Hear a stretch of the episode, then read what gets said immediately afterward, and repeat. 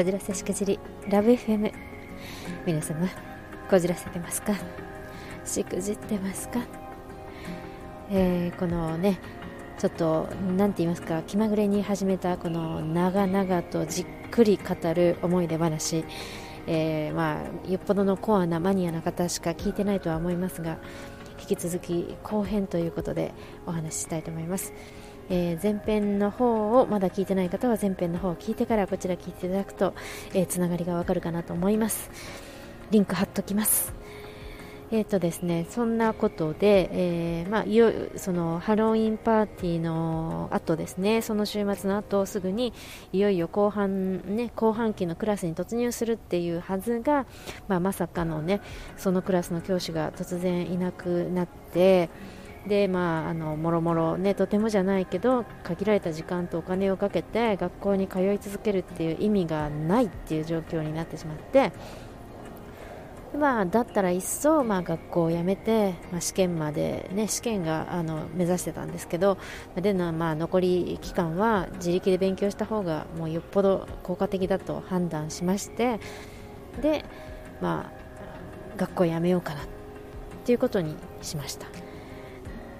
で、まあ、返金してもらったらその方がねお金も浮くしということでね。で無駄になんか授業が進まない学校にお金払っててもしょうがないので。でまあね、友達とかにはねあの、まあ、この1ヶ月それまでの1ヶ月前前半期めっちゃあれだけ頑張ってて成績も A、B でもうすごい十分すごかったしもう割り切ってじゃあ残りは気楽に楽しんだら LA をみたいにねあの周りの LA のお友達なんかは言ってくれたりとか、まあ、散々褒めてくれたりとかね、まあ、そういう感じしかしなくって、まあ、でもね私としてはこうまあ何のためにねわざわざ大金を工面して、えー、ロサンゼルスにいるのかと、ね、遊ぶために来たんじゃないだろうと、まあ、自己ツッコミを入れつつですねあのいろいろとこうマジにこう自分の中でもねものすごく葛藤をしていたんですけれどもでまあそのというのも、まあ、そのタイミングでねあの奇妙なこのね本当に神がかった偶然がたびたび数々重なってもう悩ましすぎる事態が起きてたからなんですね。でそれがその、まあ、前回のお話で出てきました彼ですね、えーまあ、K さんとしときましょう。K さんね。えーとでその K さんの K さんはまあ LA に宿泊していたんですけどあのハロウィンの晩は。でも、えー、そこから、えー、拠点であるサンディエゴですね。カリフォルニアの滞在の拠点であるサンディエゴっていう南の方のちょっと、えー、LA からはえ、っとそうですね。電車かバスで2時間ってとこですかね。ぐらい離れた町なんですけども。でそこに、えー、帰っていて。で、えー、とそのね彼のもともとの出張のスケジュールっていうのが、まああのえサンディエゴからメキシコに10日間ほど出張してでそこでメキシコで仕事をしてポーランドに帰るっていう予定だったんですが、まあ、それがねこれまた偶然にも突然変更になってそのメキシコ行きがボカンと丸っぽなくなってしまって、まあ、彼も8日間か10日間かなえー、全く空白になってしまったと。で、じゃあって言ってと同僚と同僚の男性と2人でキャンピングカーを借りてでサンフランシスコまでのんびり旅をしようっていうことに決めてたんですよね。でもうあの車も借りて計画を立ててたんですね。そして私はというと、まあ、その学校を辞めていつでもどこでも勉強できる身になってたばかりでしたしでまあなんかまあねこんないろんなね運命的な偶然が重なってなんかタイミングが重なってとかって。でしかもその彼とはねもうこんなにありえないっていうぐらい誰かと強烈なこのケミストリーを感じるそのなんていうんですかねもうすごくこうあの精神的にもそうだし、まあ、見た目とか、まあ、いろんな、うん。まあ、要するにざっくり言って恋ですね恋。恋の火花がね、えー、感じるっていうことは、まあ、そうそうめったないしでそしてまあねそもそも人生はそう長くないしこんなこともめったないしこんなにときめくこともないしじゃあもうねあの彼らがそのサンディエゴから旅に出るまでのなんか1日か2日後あったんですよね。明日と明後日がなんとかみたいな感じの話だったから OK じゃあって私体空いてるからじゃああなたたちが旅に出る前にあの彼の滞在してるそのカリフォルニア南部のサンディエゴっていう街に2時間ぐらいかけて会いに行けばもう1回会えるチャンスがあるってことじゃんと思って1日か2日。と思って。なのでああじゃあ会いに行くしかないっしょと思って、まあ、それだけでもかなり突飛なんですけどね。えー、そこで彼がですねなんとそんな話をしていたら突然僕ちょっとアイディアがあるんだけどって言い出してえどうしたの？何？何？って言ったらいやでもこれってあまりにも突飛なクレイジーなアイディアすぎて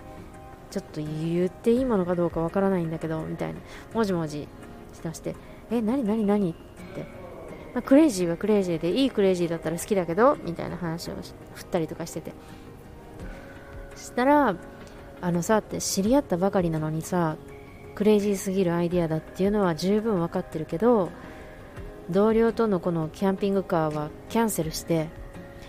ハーレーを借りて1週間ロードトリップね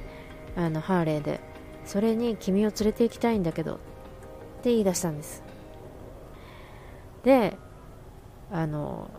旅費とか何にも心配しなくていいし僕が勝手に連れて行きたいだけだから君は一銭も心配しなくて一銭も出さなくていい。で君にもちろん危険な目とかリスクは負わせないって誓うけどまあでも信用してもらえる根拠なんかないからねこんな知り合ったばかりのどこのウノバの骨かも分かんない俺が言うことなんてこんなこと言っちゃ狂った話だよね。って。って言い出して。もちろんすごい狂った話ですよね。で私も多分なんか、まあ、逆に若い時とかだったらね世の中も知らずなんかいろいろそういう意味で怖かったかもしれないんですけど、まあ、今大人になっているので、えー、て言いますかねあのある程度人を見る目もあるしとかそのなていうんですかね状況を自分を安全に自分の身を守る術とかいろいろなことを調べる術とかも持ってるしなんかそういう意味では、うん、なんか、まあ、自分で自分を守れる自信も多少はあったのでうーんと思って考えて。でもちろんその周りのエリアにいる友達などにも相談したんですけどまあ大反対されましたよね。もちろんね。どこの馬の褒めか詐欺師か殺人者かもわからんのに。ハーレーでロードトリップなんて危険すぎみたいな。頭おかしいんじゃないの？みたいな。でまあそもそもそのもし彼自身がいい人だったとしてもね事故ったらどうすんだと。な山の中とかでねバイクで。でまあなんかそんなこといろいろ言われてまあいろんなこと悩みましたよもちろん。で悩んだ末にまあねあの私は別にまあ死ぬことは怖くもないしそもそもいつ死んでもいいぐらいに悔いなくあの生きてる口なんででそれに加えて実はあのま、ちょっと重たい話になるんですけどあの帰国後その当時 LA にいましたよね。でその後1ヶ月ぐらいですねしたら帰国予定になっていて、えー、帰国したらすぐに入院して手術が2つっていう風にあにそれを控えてる身だったんですね。であの1つ目の手術はあの子宮と卵巣の摘出だったんですけれどもあの悪性選手の可能性が、えー、五分五分っていう風に指摘されていてあのもしそうだったらその後半年ぐらいしか生きられないっていう風に聞いてたんですね。マジな話、なので、あのまあ、ひょっとしたら五分五分の確率で私はもうね半年かちょっとぐらいしか生きられないかもしれないっていうのが分かっていたんですね、私その時。なので、まあ、あの今を楽しもうっていうようなあんまり場当たり的な考えとか行動っていうのはそもそも私の好みではないんですけど、まあ、極端に言えば、まあね、その勉強自体はもう、ね、もしあの運よく生きてればその後でもできるけどその彼とのその K さんとのこの奇跡みたいな出会いとか彼との時間彼との旅はもう今まさにその時しかないじゃないですか。でまあ下世話だけど、まあ、私が旅費を払うわけじゃなかったからあの実質ね あの代償っていうのも特に、なかったわけだしっていうことで、うん、でねあのでかいハーレーで、えー、カリフォルニアを、えー、知り合って間もないもろドストドストライクな胸キュン男子と1週間ロードトリップなんてねまああのできすぎた映画のストーリーですよね。なんか本当人生ねまあそんなことは起こらないじゃないですか。なので、まあ、それを蹴ってまでねあの家で勉強してた方が後悔しないのか、えー、もしくはそれに乗っかって浮ついたっていうことを後で後悔する羽目になるのか、まあ、どっちなのかはわからないっていう感じだったんですけど、まあ、もしかしたら手術後に来年死ぬかもしれないって言われていた私としては、まああのー、まあ、変な話ですけど超一流のメイドの土産話作りっていう感じでそっちを選択するべきかなと思ったんですね。はいまあ、ただねあのこれお若い方には真似しないでほしいですね。あの私は人生経験も豊富で、えー、もうねあの死が目前だったかもしれないとか そういういろんな状況があってのこと飛び込んだことなので、えー、お若い方が安易に真似すると大変危険な目に遭いますのでそれはやめてくださいね。であの彼が南の,、ね、あの端のサンディエゴにいたのでそこから1人で出発してあの真ん中にあたる LA に私を拾いに来てそのまま北にサンフランシスコを目指すっていうのも、まあ、普通に考えてありありだったんですが、まあね、私もいろいろ慎重にならなくちゃいけないなと思ったんでどうやって彼を、ね、あの信用するかとかその、ね、あのできる限り事前に調べるかっていうことも含めて私がまず自分から高速バスでサンディエゴに向かったんですね。で彼の宿泊先とか、まあ、身の回りのことを、ね、彼のいる場所に行けば多少調査することができるじゃないですかなので、まあ、そうやって、えーと、サンディエゴに行きましたでそして、えーと、サンディエゴで1日一緒に過ごしてで、まあ、あのその夜は、ね、あの彼の宿泊先のお部屋で1泊しました。でまあ、おかしな場所だったりとかね怪しい気配があったりとかしたら、まあ、そのまま帰ろうって思ったんですけど、まあ、宿泊先はめちゃめちゃまともでしたし部屋の中もなんだ怪しい様子はないし、まあ、会社も判明しましたしであの同僚とかあの同じ場所に泊まっていた、ね、同僚とか仕事の関係者とかにも紹介してもらってあのまずはあのひとまず安心っていう感じだったんですね。であのなのでその晩はまあねあの自然な流れであの体もつながり合って、えー、彼と私はまああのよりより一層もう深く恋に落ちちゃいました。でです。そしてね面白いことが起きたんですけど 翌朝、ね、あの結ばれた翌朝ですね、えーと、ホテルで朝ごはんを食べて身支度を整えていた時だったと思うんですけど彼があのねえ念のために確認なんだけど18歳未満じゃないよね。って聞いてきたんですよね。で 彼の年齢を聞いたら私より21歳も年下だったということが判明したんですね。その21歳年上の私に向かって18歳未満じゃないよねって。で私がまあ実際の年齢をサクッと答えたんですけど冗談だとしか受け取ってもらえなくてあのいやいやだからもう冗談いいから本当の年齢言ってよみたいな感じ。でしまいにはパスポートをちゃんと見せて年齢確認っていうね。そういう面白いこともあったんですけど。であのしかもねあの一晩あの過ごした後のもうすっぴんボサボサ状態ですよ。でまああのね、まあ、そういう話があったんであのこんなにね年上のじゃあおばさんだって分かっちゃったから一緒に旅する気がなえたって聞いたんですけどそしたらまあ彼は年齢なんてねあの単なる背番号でしょってバカバカしいって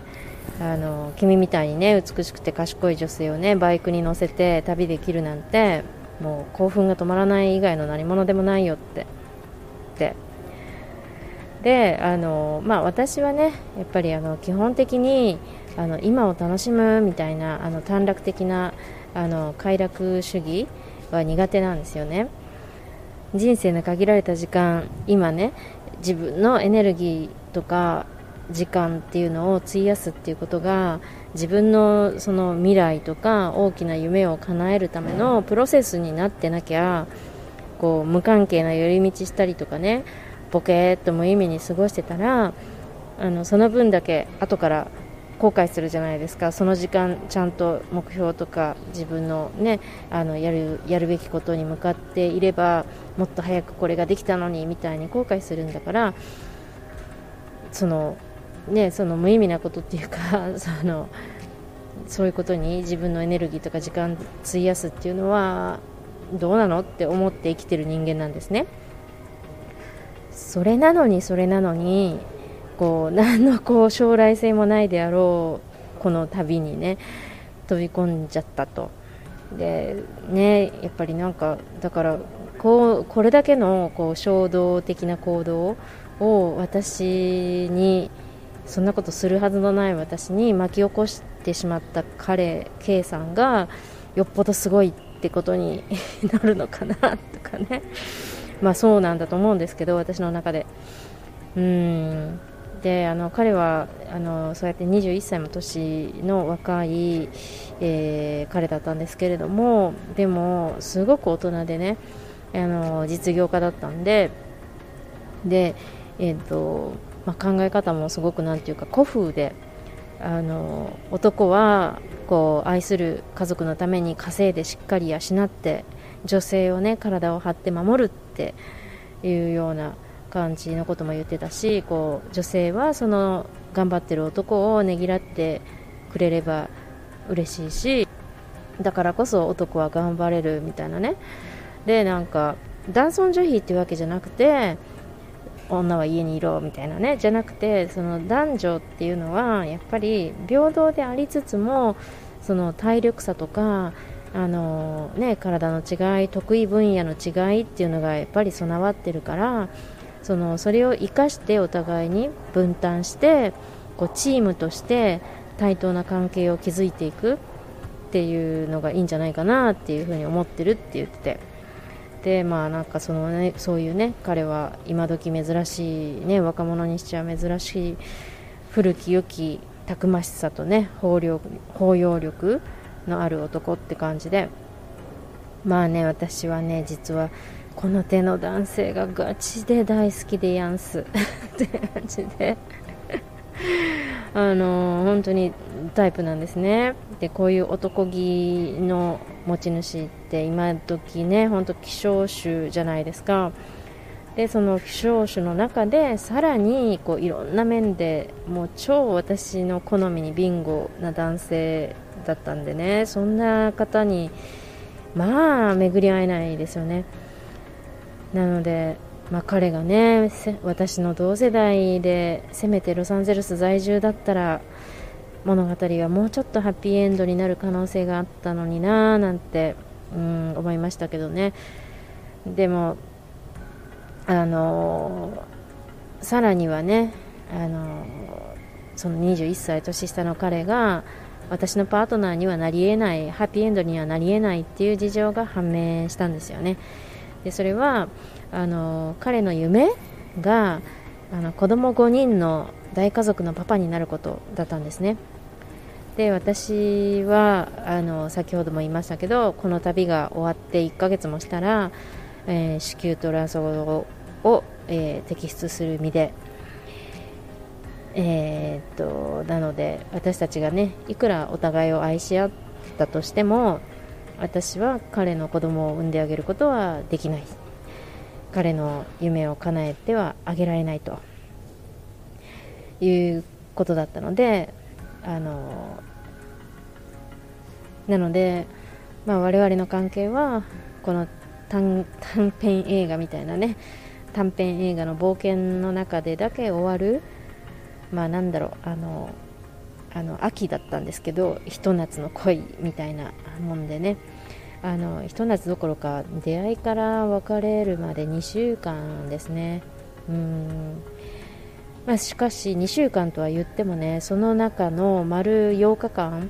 その旅の間の丸8日間は2人っきりで24時間びっちり共にしてましたし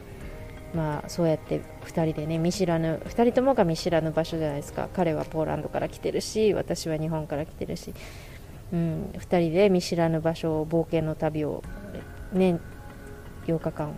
まるまる。で、まあ、結局ねあの友達とも約束をしてあのね、あの逐一あの現在地を LINE でねあの送って で今ここにいるって送ってでここからまあ今から走って3時間後ぐらいか4時間後にはこのこの場所にも目指していくからっつって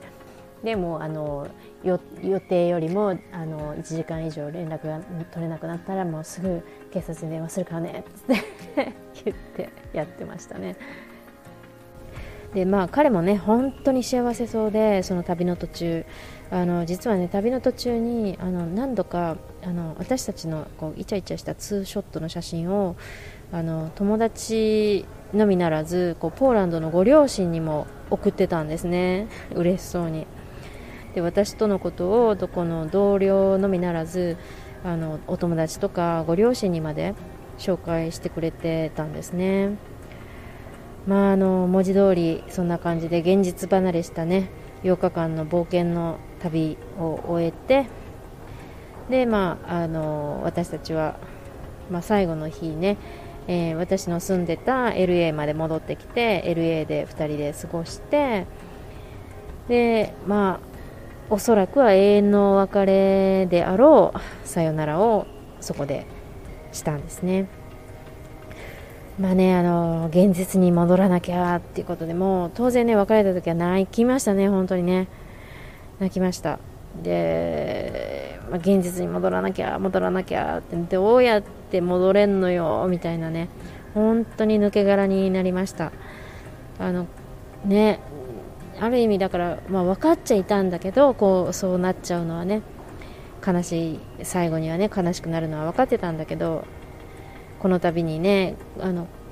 飛び込んでさえなければこのこんな、ね、時間8日間の時間を過ごしてなければでハロウィンタハロウィンパーティーのあの日の一日の楽しい記憶だけで終わってたはずだしそしたらあのドラマチックな8日間の冒険の旅もなかった代わりに、ね、強烈なこの切なさも苦しみもなくてまあ、全てがそこそこ幸せだったんだろうしなーなんていうふうにも思いましたけどねどっちがいいんだかって。まあでもそれ分かっててあのその旅をするっていうことに飛び込んだんですけどね。でまあその数日後に彼はまあポーランドに帰っていってアメリカを離れて。で、えー、と私はその約1ヶ月後ですねまでは LA にいたんですけどその後日本に帰国してすぐ手術のために入院したんですね。で、まあ、彼はあのポーランドからねメッセージとかあとテレビ電話もねあの病院とポーランドとでずっとあのしててずっと見守ってあの見見、ま、お見舞いしてくれてました。でその後ですねその後もまあ仲良くやり取りしてたんですけどでそのしばらく経ってから私に彼氏ができたことを伝えた時にはねあのなんか僕にはまだなかなかねそういう愛をあの見つけるの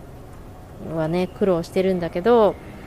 まあ、君はあの誰かとそうやって幸せになるべき人だから君にふさわしい幸せが訪れたっていうことを本当におめでとうって言ってくれてました。ね、今でもあの誕生日とかクリスマスとか、まあね、折々には連絡を取り合っているし、まあ、もうね本当にあの二度と会えないかもしれないしもしかしたらいつかどっかでねまた会えるかもしれない、まあ、心の恋人って感じですね。はい。あこれでもね随分旅の部分なんかかいつまんじゃってますよね。ですがちょっと、えー、珍しくたっぷりと一つの恋バナ私にとってとっても特別な恋バナですね。をお話ししてみました。楽しんでいただけましたら、え、いいねフォローそして感想コメントなどお待ちしております。それでは皆様長い間ご視聴いただきありがとうございました。素敵なこじらせデーをエルでした。